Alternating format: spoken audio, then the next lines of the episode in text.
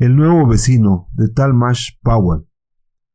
Cada quien vive en su propio mundo solamente, dijo la señora Capelli, el mundo singular que llevamos dentro del cráneo. Nunca se parece a ningún otro. ¿Acaso es posible imaginar los oscuros fantasmas de mundos que no son el de una? La vieja Isadora, de pelo gris, alta, delgada y nudosa, más amiga y acompañante que sirvienta, se puso a un lado de la señora Capelli. Las dos mujeres tenían edades más o menos iguales, ya en el otoño de sus vidas, y habían creado vínculos estrechos entre ambas. La edad trató con más suavidad a la señora Capelli, era esbelta, y en su rostro los rasgos conservaban un aspecto juvenil. Sus cabellos, como una tiara de plata sobre la cabeza, se enroscaban trenzados. Las dos se hallaban en la ventana de la recámara de la señora Capelli, una habitación cómoda y ligeramente desordenada, mirando desde el segundo piso al joven en el patio de la casa de al lado.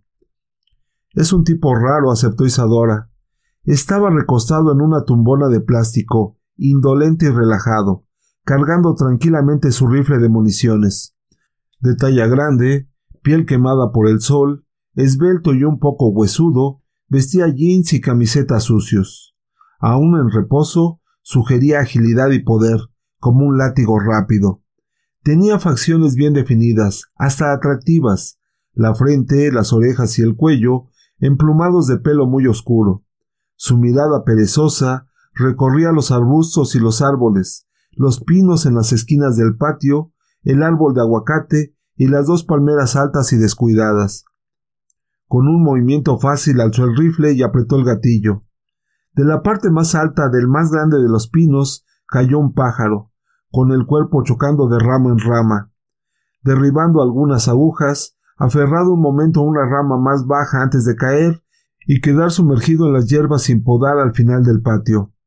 El muchacho no mostró señales del menor interés, cargó de nuevo su rifle y siguió moviendo los ojos en una exploración continua de los árboles. La figura delgada de la señora Capelli se encogió y sus ojos buscaron el lugar donde cayó el pájaro. Isadora le tocó el brazo. Al menos no fue un cardenal, María. Gracias, Isadora. A esta distancia no distingo los detalles con claridad. Mis ojos simplemente ya no son los de antes. Isadora echó un vistazo al rostro que en otro tiempo se consideró una destilación de toda la hermosura de la antigua Sicilia. Creo que podríamos tomar un poco de té, María. La señora Capelli pareció no darse cuenta de que Isadora se iba de su lado. Se quedó frente a la ventana, tan callada como la tranquilidad de su barrio de Florida, mirando con atención al joven en la tumbona. La señora Capelli se había alegrado cuando se alquiló la casa de al lado. Llevaba varios meses vacía, víctima de los excesos de la industria de construcción de Florida. A pesar de que el estilo español le había dado aspecto antiguo, era de cualquier modo una buena casa en un barrio todavía más antiguo, estable y tranquilo, donde la decadencia urbana no pudo siquiera asomarse. La señora Capelli tenía expectativas de que llegara una familia, pero solo aparecieron la madre y el hijo en un automóvil viejo y ruidoso tras el camión de mudanzas, del que descargaron muebles endebles y gastados de los que se compran a plazos, la señora Ruth Morrow y su hijo Greg. Una casa demasiado grande para dos personas, pero la señora Capelli supuso correctamente que la antigüedad de la casa y el largo tiempo que llevaba sin inquilinos fueron los motivos por los que el propietario desesperado le ofreciera un precio de ganga en el empobrecido mercado de casas de alquiler.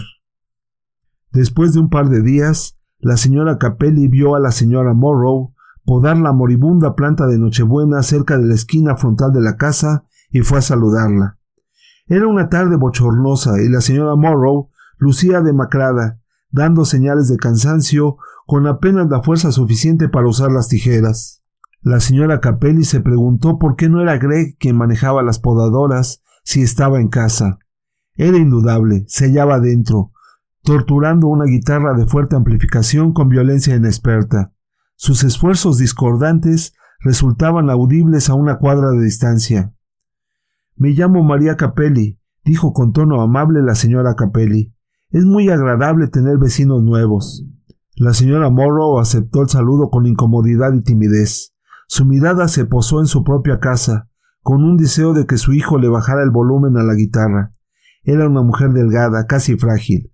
Necesitaba, pensó la señora Capelli, montañas de pasta y grandes platones con delicioso estufato. La señora Morrow recuperó sus modales con una sonrisa fatigada. Yo me llamo Ruth Morrow, dijo, y miró hacia su patio. Hay tanto que hacer aquí.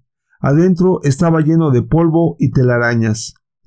Sus ojos se movieron hacia la cómoda vivienda de la señora Capelli, con estuco y mosaicos rojos. Tiene usted una casa adorable, añadió. Mi marido la construyó antes de morir. Nos gustaba venir aquí en las vacaciones de invierno. Yo sentí que este era mi hogar más que Nueva York. Florida me encanta, aun en los calores del verano. Mi hijo nació en la casa, allá en esa recámara de la esquina. La señora Capelli se rió. El más breve trabajo de parto de la historia. ¡Qué bambino! Cuando decidió entrar en escena, no se molestó en ir al hospital. La delicia inconsciente de la señora Capelli por su hijo hizo que los ojos huecos y atribulados de Ruth Morrow se fijaran en su cara. La señora Capelli se sintió sorprendida, descubierta y un poco avergonzada. ¡Qué ojos más dolorosos!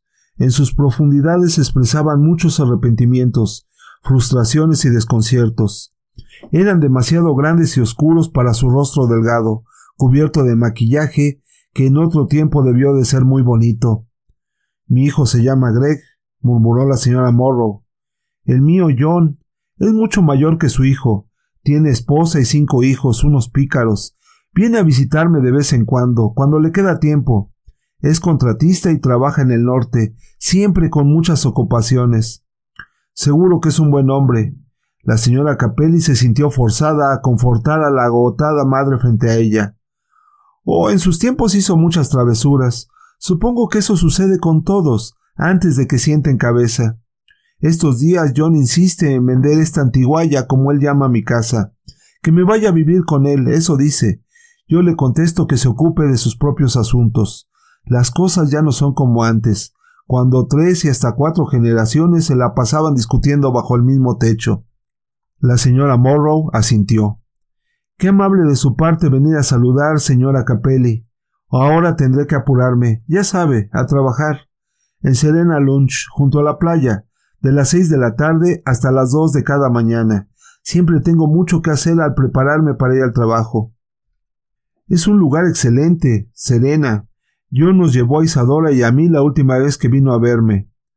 Ruth Morrow empujó la punta de sus tijeras de podar hasta una pequeña rama. Ser mesera de cócteles no es mi mayor ambición, pero sin tener preparación profesional, paga mejor de lo que yo nunca esperé ganar. Dios sabe que nunca hay suficiente dinero. La situación podría ser más fácil si el chico se ensuciara las manos con algún trabajo honesto, pensó la señora Capelli, pero solo dijo El honor de cada trabajo reside en su ejecución. No dudo que usted sea la mejor mesera de cócteles. El tono sincero de la señora Capelli confirió el primer toque de animación a la cara fatigada con sus varias capas de maquillaje congelado, enmarcada por cabellos cortos y oscuros. Antes de que la señora Morrow pudiera responder, se azotó la puerta principal de la casa y apareció Greg en la sombra del pequeño pórtico. Las dos mujeres lo miraron atentamente. Greg, lo llamó la señora Morrow. Ella es la señora Capelli, nuestra vecina de la casa de al lado. Hola, dijo él con expresión de aburrimiento. Echó una mirada a la señora Capelli, bajó al patio y empezó a rodear la casa. Greg, volvió a llamarla Ruth Morrow. ¿A dónde vas? Afuera, repuso él sin volver la cabeza. ¿A qué hora vuelves a casa? Cuando me dé la maldita gana. Giró en la esquina de la casa y se perdió de vista. El rostro de la señora Morrow se arrastró en dirección a la señora Capelli, pero con la mirada desviada. Es su modo de hablar, señora Capelli. La señora Capelli asintió con la cabeza, pero sin comprender. ¿Por qué se lo permitía la señora Morrow? El respeto a los padres era lo normal en un hijo, bien tuviera seis o sesenta años. El motor de un automóvil despertó como de un puñetazo y Greg salió a toda prisa del terreno. Llegó a la calle y giró haciendo chillar las llantas. Tengo que salir enseguida, señora Capelli. Ha sido un privilegio conocerla, repuso ésta. ¿Y bien? preguntó Isadora tan pronto entró la señora Capelli a la casa. Una pobre mujer en el peor estado posible, le informó la señora Capelli una madre con un hijo cruel sin ningún amor por ella. Isadora se persignó. Está matando a su madre, añadió la señora Capelli. De inmediato Greg se convirtió en una plaga del barrio, una enfermedad, una invasión. El cachorrito juguetón de los Ransom entró al patio de los Morrow y Greg le rompió la pierna de una patada, arguyendo que el pobre perro de orejas colgantes lo había atacado. Cuando le daba la gana, así fuera a la una de la mañana, buscaba acordes en su guitarra atronadora. Muchas noches las pasaba fuera y solía volver a las tres de la madrugada, con las llantas chirriando y el escape abierto. A menudo llenaba la casa de los Morrow con hordas de hippies que celebraban fiestas de rock y cerveza. Los vecinos gruñían e intercambiaban opiniones iracundas acerca de Greg, hablando por encima de las cercas de sus patios o en el café. La falta de liderazgo era una fuerza aturdida e inerte, y nadie hizo nada respecto a Greg hasta una mañana, a eso de las dos, cuando un estruendo sin precedentes sacudió la casa de los Morrow.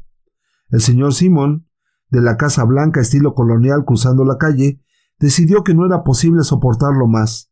Hizo a un lado la cobija, se sentó en la cama, encendió la lámpara y marcó el número de información desde su aparato. Sí, le confirmó información. Había un teléfono instalado en el domicilio de los Morrow. El señor Simon anotó el número, titubeó un instante y por fin lo marcó.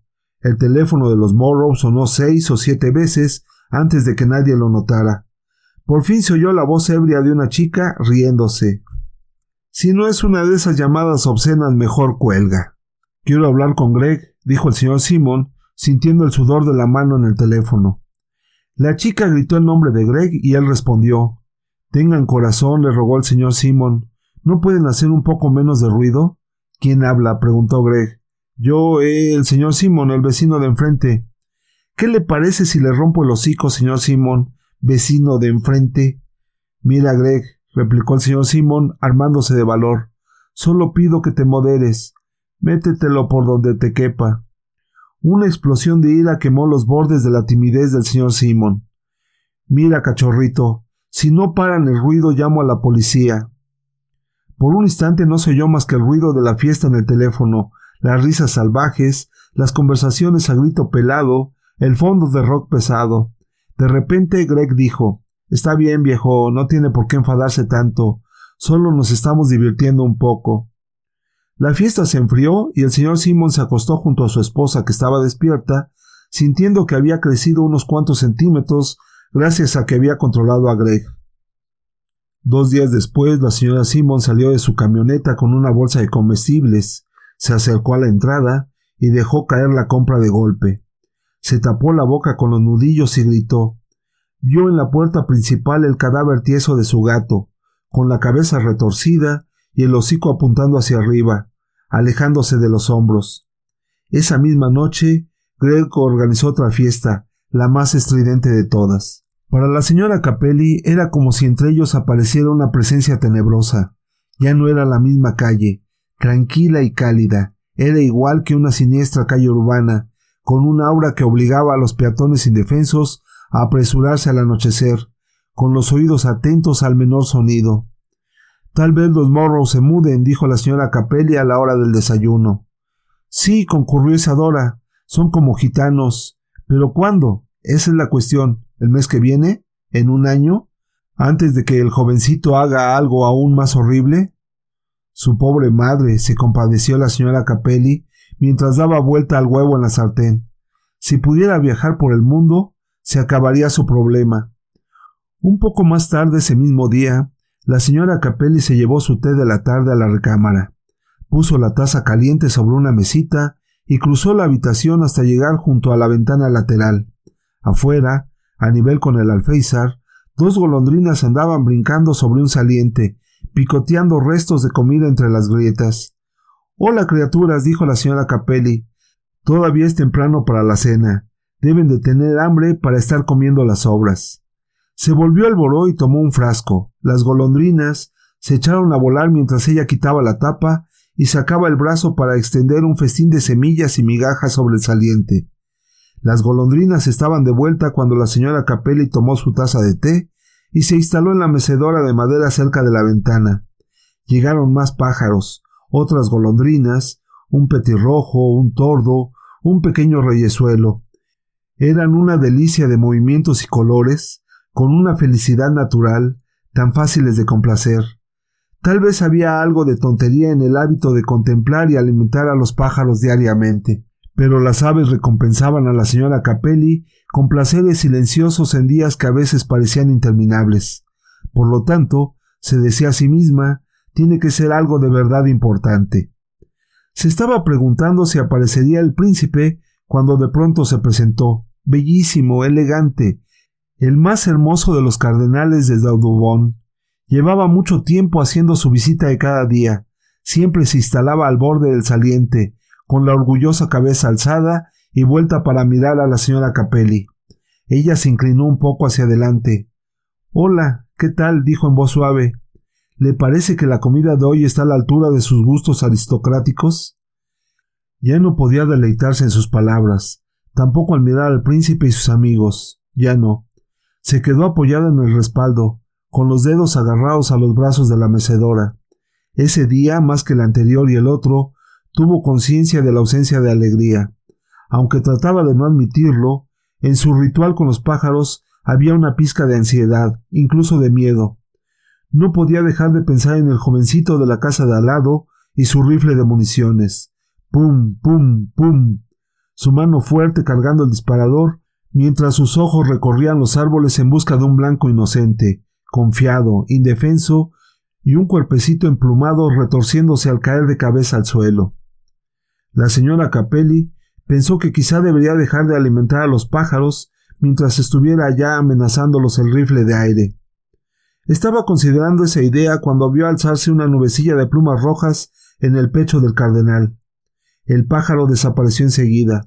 Los demás pájaros se dispersaron en un vuelo súbito. La señora Capelli se quedó donde estaba sentada, los ojos ciegos, calientes y secos. De repente se alzó de la mecedora y bajó cruzando toda la casa.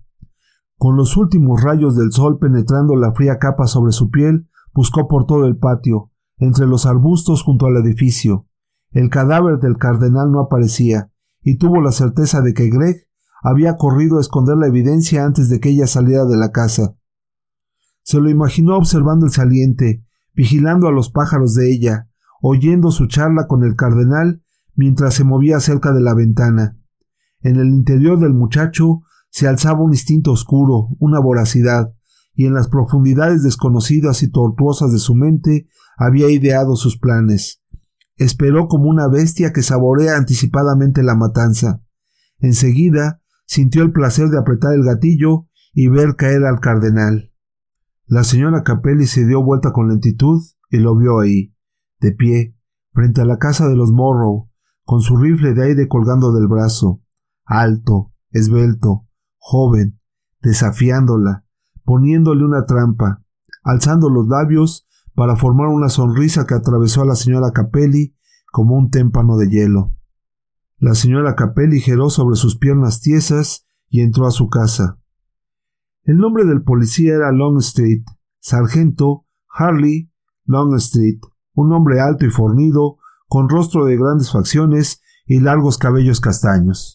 Con las cortinas de la sala abiertas, la señora Capelli lo vio salir de la casa de los Morrow se detuvo un instante mirando sobre el hombro, con un cuaderno de hojas sueltas en la mano. Un poco después se acercó a la puerta principal de Capelli. El sargento no pensaba que la muerte de un pájaro no fuera importante, menos en esas circunstancias. Le atribuyó significado e importancia considerables. Una hora antes entró a la casa de los Morrow y ya estaba de vuelta. La señora Capelli permaneció con los dedos al borde de la puerta abierta. Creo que entiendo, señor Longstreet, dijo sin rencor. Simplemente niega haber matado al pájaro, señora. ¿Usted vio que lo mataba? No lo vi apretar el gatillo. Sabe usted, señora Capelli, la ley consiste en letras negras impresas en papel blanco. La señora Morrow no está en su casa. Tampoco hay nadie afuera de las casas de los alrededores. Sin testigos ni pruebas tangibles, he hecho todo lo que he podido. Lo aprecio mucho, señor Longstreet. El policía titubeó, dando golpecitos al cuaderno con el dedo pulgar. Él afirma que usted es una anciana amargada que no quiere que haya gente joven en el barrio. Está mintiendo, señor Longstreet. Yo disfruto mucho de los jóvenes razonablemente normales. ¿Usted le cree a él? Ni por un instante, señora Capelli. Nada de lo que él dice. Volvió a hojear el cuaderno. Busqué rápidamente en nuestros archivos cuando usted llamó, para ver si teníamos algún expediente con datos sobre su persona. Ya sabe que contamos con computadoras, y basta con apretar un botón para verificar si hay registros de sus actividades en las agencias de cualquier ciudad o municipio. Ella por fin cerró la puerta y recargó los hombros. ¿Y qué dice su computadora? La mirada penetrante del sargento pasaba del cuaderno a su interlocutora. Nuestro Greg Morrow pasó dos años en una institución correccional para adolescentes inadaptados. Entró a los 16 años y lo soltaron el día que cumplió 18. Y eso fue hace 18 meses. Antes de las acciones que lo llevaron a la correccional, hay reportes de clases perturbadas y vandalismo en las escuelas, ataques contra compañeros menores para despojarlos de sus monedas. Lo expulsaron cuando atacó a un director de escuela. Ese director tendría que haberlo azotado con una vara de nogal, comentó la señora Capelli, pero en ese caso habrían metido en la cárcel al director. Es posible, aceptó Longstreet, guardándose el cuaderno en el bolsillo de la cadera. Hemos recibido quejas sobre Greg casi desde el mismo día en que salió libre, de los diversos lugares en donde los Morrow han vivido, pero no se ha podido probar nada en los juzgados, aparte de una sentencia suspendida por vandalismo en una casa.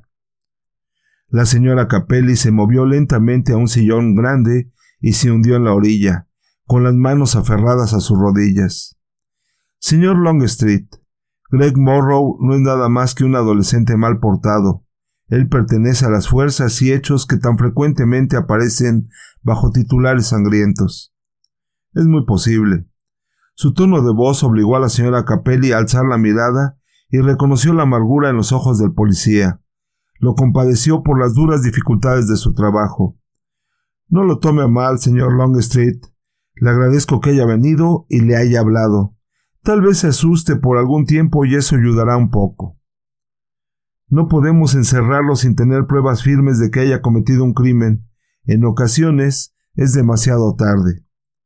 Siempre es demasiado tarde después de cometido el crimen, señor Longstreet, comentó ella al tiempo que se levantaba para despedirlo. El policía se quedó un momento mirando a esa pequeña mujer tan robusta. Voy a encomendar a las patrullas de vigilancia que presten particular atención a su calle, señora Capelli. Haré todo lo posible. Estoy segura de eso. Que tenga un buen día, señora Capelli. Buen día, señor Longstreet. Se quedó mirando al sargento hasta que subió a un coche de policía, sin insignias estacionado junto a la banqueta. El señor Longstreet se quedó un rato sin moverse, después de encender el motor, mirando la casa de los Morrow. Finalmente se puso en marcha. Al darse vuelta, la señora Capelli vio a Greg. Estaba de pie en su patio, con los pulgares enganchados en el cinturón, observando el coche del policía hasta que llegó a la intersección donde se perdió de vista. La señora Capelli comenzó a cerrar la puerta, pero súbitamente cruzó su propio patio delantero para llegar donde las propiedades se separaban. Greg, ¿puedo hablar contigo? Él movió solo la cabeza para mirarla fijamente. ¿Y por qué iba yo a hablar con una perra desgraciada que me acusa con los polizontes? Ella palideció, pero controló el calor de su rabia. Pensé que podríamos hablar civilizadamente. Después de todo, Greg, tenemos que vivir como vecinos. ¿Quién dice vivir? ¿Alguien se podría morir? Los vejestorios a cada rato estiran la pata, ¿sabe? Sé un poco razonable, Greg, es lo único que te pido. Yo me alegré cuando llegaron al barrio, tú tan joven y vigoroso. Me hubiera agradado sentir actividad juvenil junto a mi casa. Vieja rata, me denunciaste a los polizontes. Mira, Greg, es necesario que te señale los límites. ¿Por qué no discutimos sobre esto? Respetarlos, vivir cada quien su vida. Él la miró con estudiada actitud de insolencia. Cometiste un error muy grave al llamar a Long Street vieja. No me gusta, no me gusta nada y no lo olvido. Ella respondió por fin con un tono que expresaba furia. ¿Me estás amenazando, Greg? ¿Quién dice? ¿Puedes probarle eso a Long Street? ¿Tu palabra contra la mía? Yo sé cómo funciona la ley. Conozco mis derechos. Creo que esto no va a servir de nada, Greg. Lamento haber venido a tratar de hablar contigo. Él se desplazó unos pasos hacia ella. La luz del sol poniente le acentuaba los pómulos. Tenía tenso el cuerpo, como si estuviera listo para lanzarse sobre ella.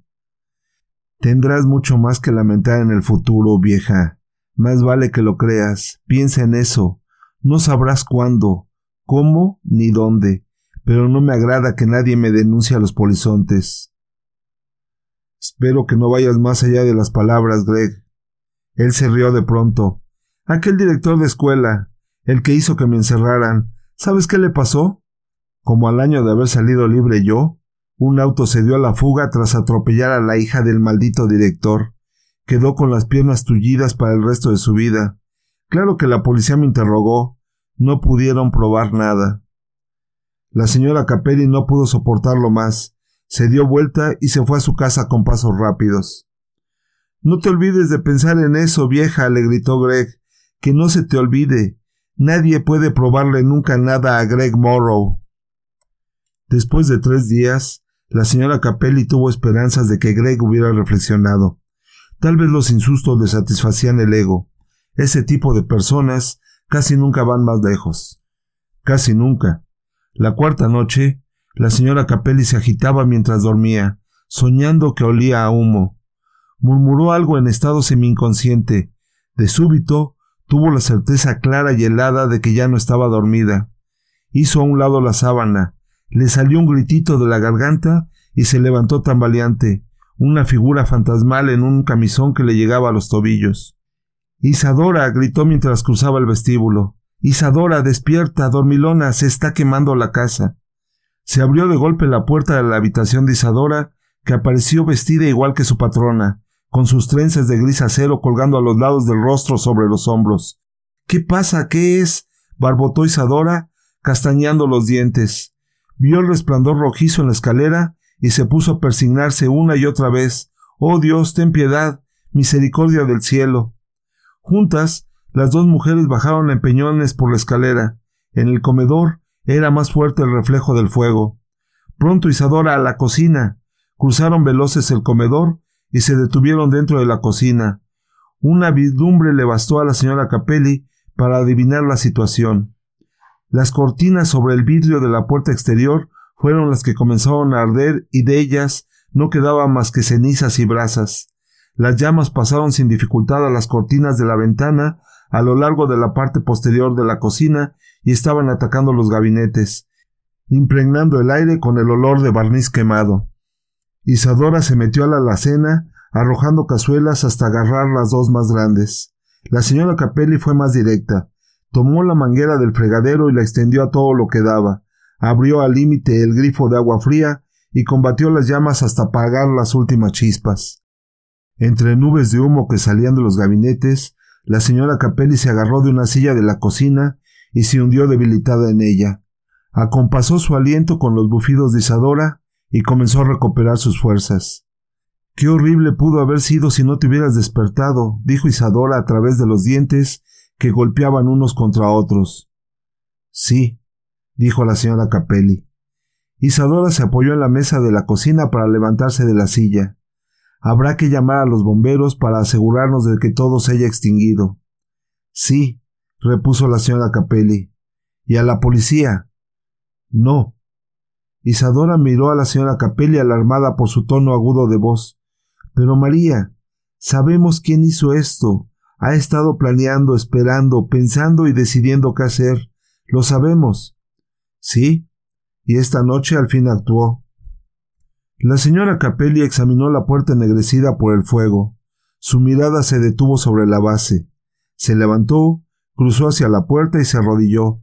Tocó las cenizas en el suelo. Y lo hizo con tanta simpleza, dijo. No todas las cenizas aquí son textiles. Muchas parecen de papel. Qué fácil. Sin tener que entrar ni romper la puerta de la cocina. Bastó con meter tiras de papel hasta que hubiera suficientes bajo la puerta y entonces le prendió fuego a la pila dentro de la cocina. Pronto la voracidad de las llamas se pasó a las cortinas.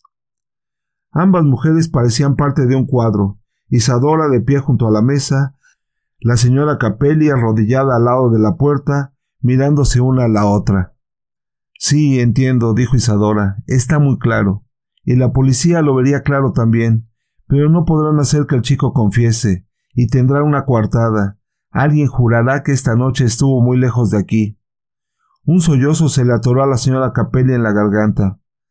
¿Hasta qué punto podemos soportar, Isadora? Llama de inmediato a los bomberos, y enseguida me pasas el teléfono. Aunque sea muy tarde, quiero oír el sonido de la voz de John. A las diez de la noche del día siguiente, un taxi del aeropuerto depositó a John frente a la casa de Capelli. Es él, exclamó Isadora al verlo bajar del taxi y tomar su única pieza de equipaje.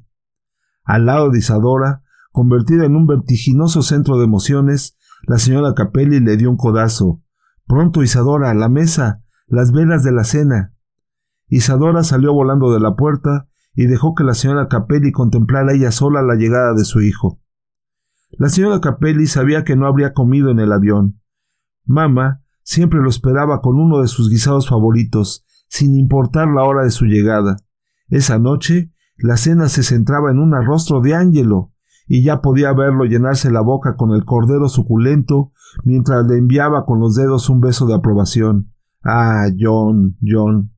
Sus brazos totalmente abiertos envolvieron su fuerza oscura, imponente y masculina, y como siempre, se echó a llorar de alegría. Él la alzó en sus brazos, casi como para llevarla consigo, y le dio un beso en cada mejilla. ¿Qué es esto que huele tan bien? ¿No será ese cordero asado que solo sabe hacer mía madre? Por supuesto, John, ¿qué tal el vuelo? Isadora, ¿dónde estás? Rápido, Isadora. El hombre más guapo del mundo tiene mucha hambre. Del brazo de su hijo, la señora Capelli entró al comedor haciendo preguntas sobre su nuera y sus preciosos nietos. Todo bien en el norte, le aseguró John. Las cosas no podrían ir mejor. Se sentó a la cabecera de la mesa de nogal labrado frente a un escenario de lo más seductor, servilletas blancas como la nieve, porcelanas finas, cristal y plata, velas altas en viejos candelabros de plata, guisados finos con platones tapados. Isadora y la señora Capelli se contentaron con permanecer sentadas, cada una a un lado, mirándolo comer y anticipándose cada una a sus deseos. Por fin llegó el momento en que ya no pudo comer más y premió a su madre con un amoroso guiño y un pequeño eructo de pleno aprecio. Puso la servilleta sobre la mesa, empujó la silla hacia atrás y alzó una de las velas para encender un angostoso puro negro. La señora Capelli se puso a su lado cuando él se movió hacia las ventanas a un costado del comedor para mirar las luces en la casa de los Morrow. Cuéntame ahora, mamá, ¿qué problema hay? Ella le relató con todos los pormenores lo sucedido desde el momento en que Greg Morrow se mudó a la casa de al lado. Le dio a conocer todos los hábitos de Greg, las identidades de sus amigos más cercanos, la marca, modelo y número de matrícula del automóvil de los Morrow. Tardó varios minutos, pues había acumulado mucha información a lo largo del tiempo en que Greg había sido su vecino. Cuando por fin concluyó, John le puso un brazo sobre los hombros. No te preocupes, mamá, dijo en voz baja. Todo se arreglará. Ese animal dejará de torturar a su madre. Ya no podrá matar ni dañar a los animales. Ya no atropellará a más niños para luego salir huyendo. No volverá a encender fuegos para provocar incendios. Muy pronto nos haremos cargo, en cuanto se presente la primera ocasión propicia. Al mirarlo, la señora Capelli sabía que eso se cumpliría. Con ella, Greg Morrow había cometido el mayor error de su vida. Se acordó del abuelo de John y de su padre, y de los hombres Capelli desde Sicilia hasta San Francisco. En toda la mafia no se hallaban mejores soldados que los hombres de Capelli, y así había sido por varias generaciones. Aplicaban la ley de la mafia sin miedo ni la menor contemplación y ninguno de ellos era más leal que el amor de su corazón, su adorado John.